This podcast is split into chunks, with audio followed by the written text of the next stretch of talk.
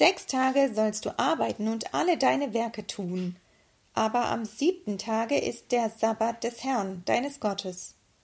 Da sollst du keine Arbeit tun. Guten Morgen, wir haben den 30. Dezember 2022. Ich bin Miriam Motzkus, Predigerin der LKG Neustrelitz in der Region Ost des Mecklenburgischen Gemeinschaftsverbandes. In manchen Berufen ist diese Aufforderung Gottes simpel einzuhalten. Montag bis Freitag arbeiten, Samstag Haus und Hof in Ordnung bringen und Sonntag frei. Doch es gibt viele Berufe, da fällt es schon schwer, den Sonntag zu ruhen und nicht zu arbeiten. Das sind Bereiche in der Medizin und Pflege, in der Tierhaltung, Hotel- und Restaurantbetrieb und in Freizeiteinrichtungen. Gott hat Mose die Gebote gegeben und eine hohe Priorität auf das Gebot gelegt, das diesen Rhythmus vorgibt. Ich lese einmal die Verse 8 bis 11 aus dem zweiten Buch Mose Kapitel 20. Gedenke des Sabbattages, dass du ihn heiligest.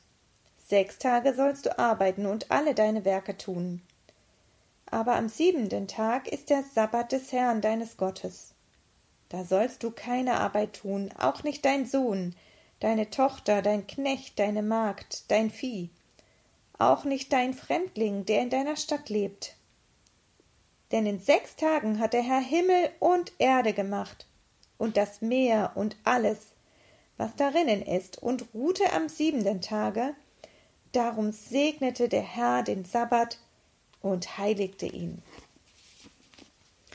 Was braucht es, um Gottes Gebot zu halten? Erstens Verständnis. Verständnis, dass Gott hier ein Gebot gibt, welches für den Menschen geschaffen ist. In Markus Kapitel 2, Vers 27 lesen wir, der Sabbat ist um des Menschen willen gemacht. So sagt es Jesus. Wenn Gott ihn für den Menschen gemacht hat, dann darum, weil es gut ist für den Menschen, nach sechs Tagen einen freien Tag zu haben.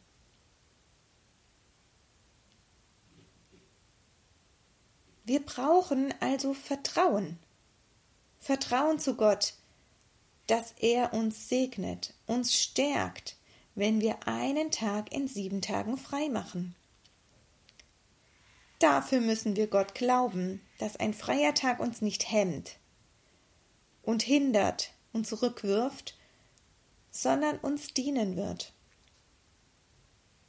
Wir müssen also glauben und vertrauen, dass Gott uns daraus keinen Nachteil entstehen lässt, wenn wir dieses Gebot, einen Tag frei zu machen, halten.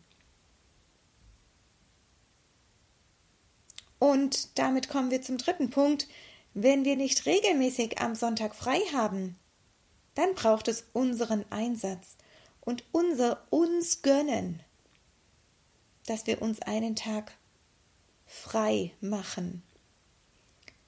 Alle Dinge aus dem Weg räumen, die einen solchen freien Tag stören. Dazu gehört es auch, dass wir uns nicht zu wichtig nehmen.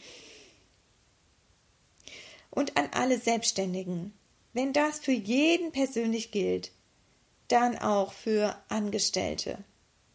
Glaubst du, wenn du jemand bist, der Dienstpläne schreibt, dass es Gott segnet, wenn du deinen Angestellten regelmäßig einen Tag frei einplanst? Oder befürchtest du, dass dann die Arbeit nicht geschafft wird? Vertraust du Gott auch in diesem Bereich? Ich bin davon überzeugt, Gott wird es segnen. In diesem Sinne wünsche ich Ihnen einen gesegneten Tag und vielleicht geben Sie sich im nächsten Jahr regelmäßig einen Tag die Woche von Herzen frei.